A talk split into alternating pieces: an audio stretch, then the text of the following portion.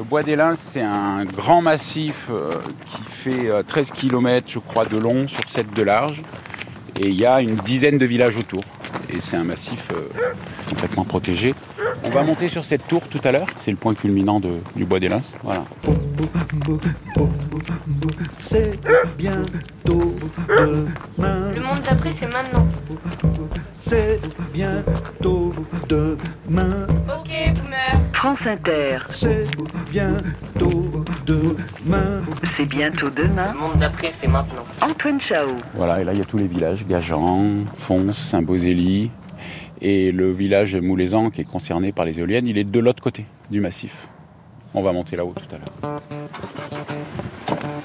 D'abord, on a pris la voiture sur une piste DFCI, Défense des forêts contre les incendies, les pistes des pompiers, et on a continué à pied dans ce vaste massif collinaire boisé de plus de 8000 hectares d'un seul tenant, ce qui est plutôt inhabituel dans les zones de garrigues souvent morcelées.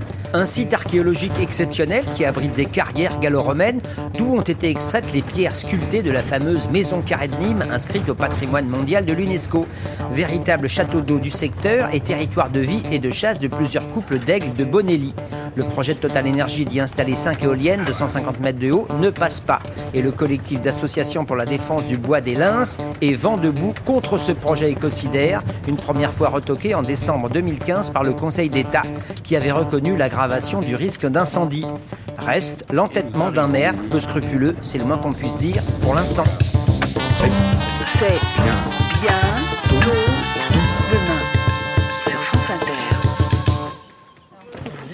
Bienvenue dans les Lins. Merci. Hélène. Bonjour. Bonjour. Il n'y a pas de vent, c'est nickel. On est bien là. On est trop bien. Au cœur du bois des Lins. Et on va monter à l'ancienne euh, station de guet de- des pompiers, qui est désaffectée, pour avoir une vision euh, sur l'ensemble du bois. C'est étonnant de désaffecter quand même des tours Ouais. de protection incendie, hein, c'est ça? Plus de budget. C'est- Ça a C'est été ça, non remplacé, je crois, par des, des hélicoptères, des avions avec des capteurs euh, de température. Et là, c'est c'est un sentier DFCI, hein, c'est ça? Il y a tout un réseau de pistes des FCI qui est censé être efficace en complément de l'intervention des moyens aériens. Et le gros problème avec euh, le projet qui, qui nous embarrasse, c'est que en fait, les éoliennes empêchent euh, l'intervention des moyens aériens sur une vaste euh, superficie. Ça fait 600 mètres de rayon autour de chaque éolienne où les moyens aériens ne peuvent pas intervenir. Et c'est hautement inflammable hein, en été par ici, j'imagine. Oui, c'est très inflammable. La moindre étincelle, euh, et ça part, quoi. Ici, si vous regardez, Ouais. vous voyez du chêne vert, du pin d'Alep, de la rousier et des filaires. Ça veut dire qu'ici, on a une végétation originelle. C'est notre biotope, ça. En revanche, quand on va monter, on va s'apercevoir de l'autre côté que c'est une forêt de pin d'Alep. Et cette forêt, elle est arrivée après l'incendie de 1990 où le pin d'Alep s'est installé de partout. Il n'y avait pratiquement pas de résineux. euh, il y avait deux ou trois résineux adultes sur les pentes des grottes de Macassargue. On va profiter pour que chacun se présente. Ah, moi je suis Denise. Moi j'habite dans le bois. Dans le bois Ouais. Ah ouais. C'est mon lieu de vie, le bois. Moi, je suis Françoise Liénart et je suis la secrétaire du, collectif pour la défense du bois des Lins. Ce collectif, il est, il est né en, je crois, fin 2008. À l'époque, on était confronté à un double projet éolien qui se trouvait sur euh, quatre communes. On a réussi euh, à ce moment-là à écarter ces deux projets, dont un qui est allé jusqu'au Conseil d'État. Et ce qui est intéressant, c'est que c'est pas le collectif en fait qui s'est opposé au projet, c'est le préfet qui avait refusé les permis pour ces deux projets éoliens. C'est une décision qui avait été attaquée par les opérateurs éoliens. Mais finalement, bon, la justice administrative a jugé que le préfet avait raison en raison de la- l'aggravation du risque incendie que constituait l'installation des éoliennes. Donc nous, on pensait, euh, après cette décision du Conseil d'État, c'était donc euh, fin 2015, on était persuadés qu'il n'y aurait plus de projet éolien dans le bois des Lins. Et puis, pof, quelques mois après, la commune de Moulaisan a relancé un nouveau projet, vraiment au cœur du massif des Lins. Et ces éoliennes, elles sont implantées dans une zone qui est parcourue d'un chevelu de petits ruisseaux. Il y a des zones humides temporaires, donc il y a pas mal de batraciens d'amphibiens. Une flore qui est particulière aussi, qui est très spécifique euh, à ce type de milieu dans les garrigues.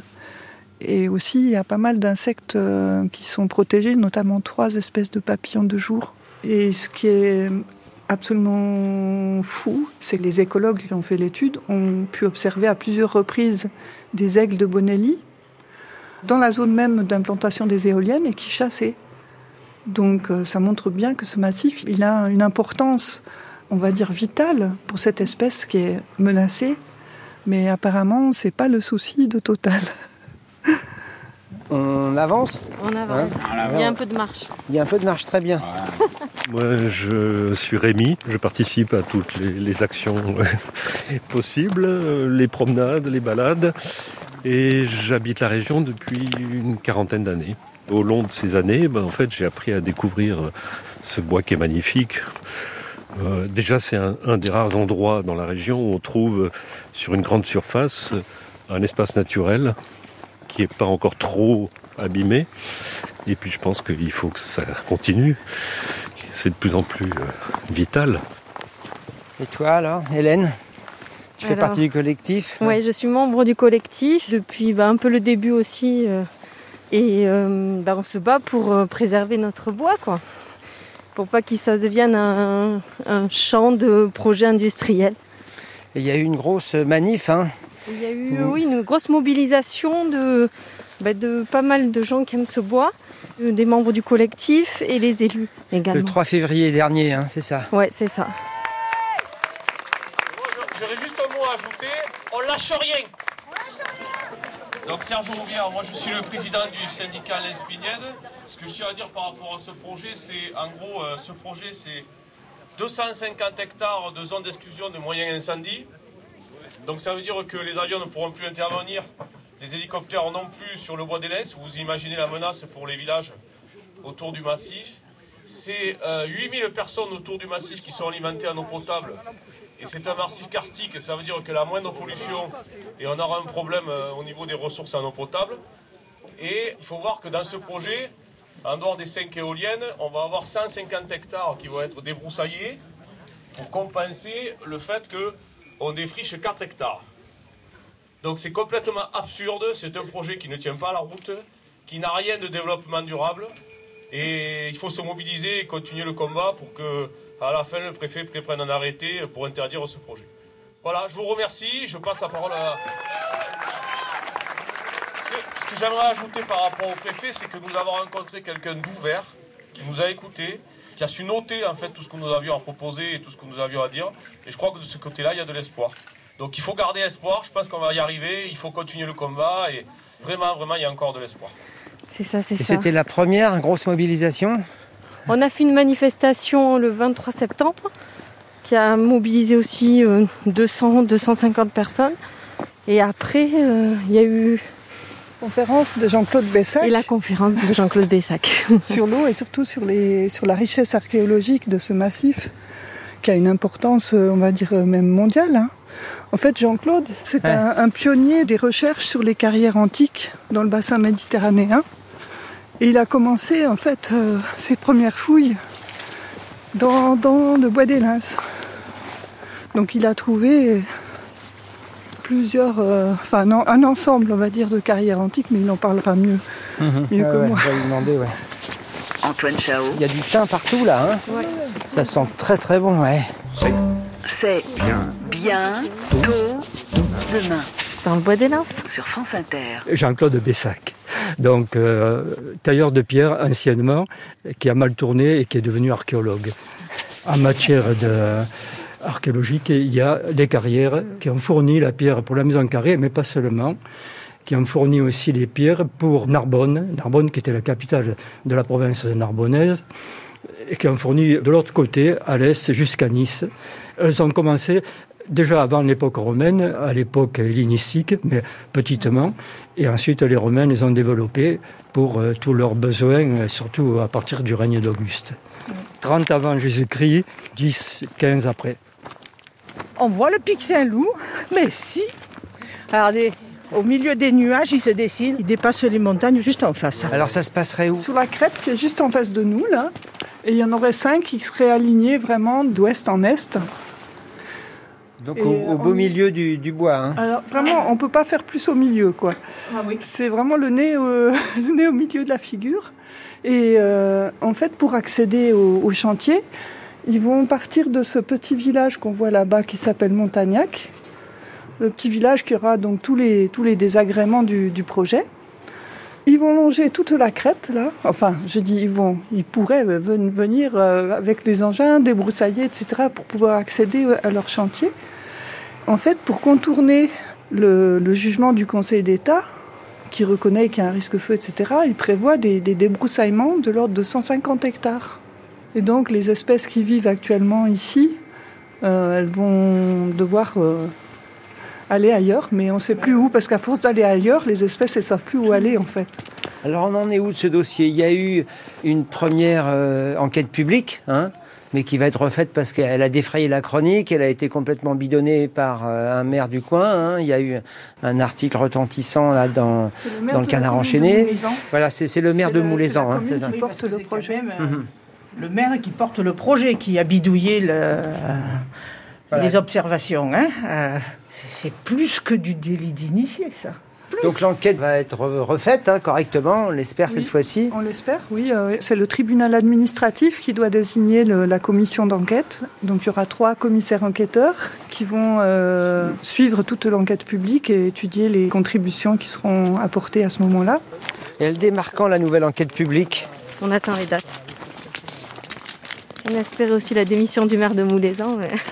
Donc pour l'instant, il a été démis de ses fonctions à Nîmes Métropole Ouais. et vous attendez sa démission quoi, hein, en tant Au que... conseil municipal, quand même. Enfin, en tant que maire, non? Canard enchaîné, 7 février 2024. Un maire accro aux éoliennes dans les pales de la justice. Prenez un massif forestier remarquable abritant des papillons rares, des grenouilles en voie d'extinction, 18 espèces de chauves-souris protégées et 5 aigles de bonelli, l'un des rapaces les plus menacés. Ratiboisez en son cœur 5 hectares et plantez-y 5 éoliennes géantes de 150 mètres de hauteur. Tel est le beau projet écologique vendu par Total Énergie au maire de Moulezan, une petite commune du Gard.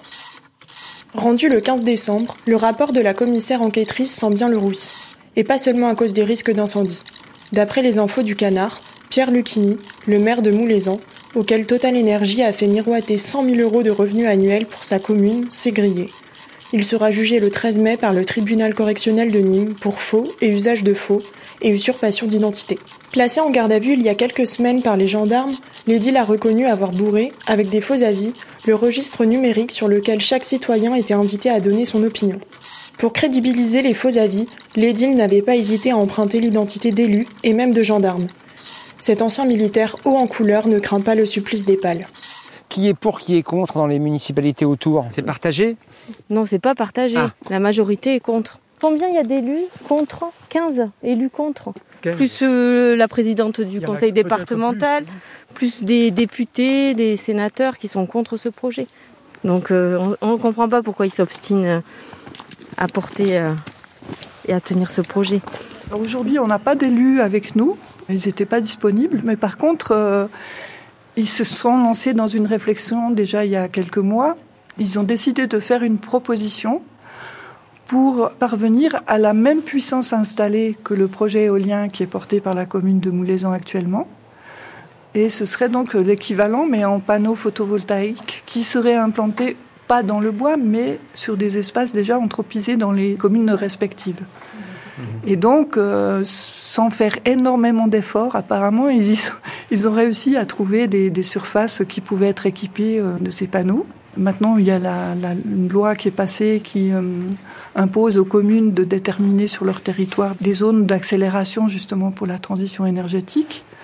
Donc nous, ce qu'on craint un petit peu, c'est qu'il euh, bah, que le bois devienne aussi euh, un espace qui servirait justement à produire de l'énergie, si ce n'est par des éoliennes, aussi par des parcs euh, photovoltaïques qui sont certes moins impactants sur le risque inc- incendie, mais qui ont un, un impact euh, quand même important sur la biodiversité, qui n'est pas encore vraiment complètement mesuré. On n'a pas vraiment pu étudier ça vraiment de manière détaillée euh, à large échelle.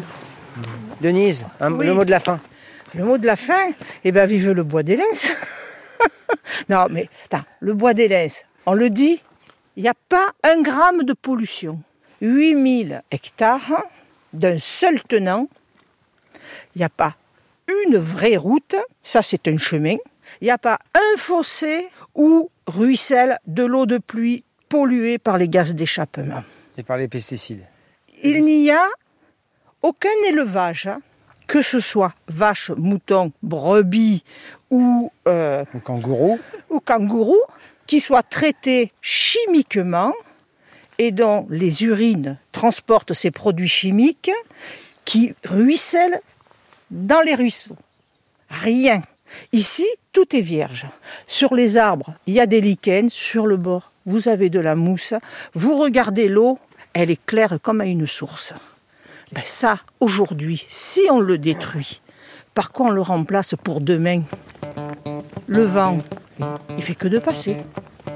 Merci à Hélène, Renaud, Denise, Rémi, Françoise et Jean-Claude du collectif d'associations pour la défense du bois des Lins.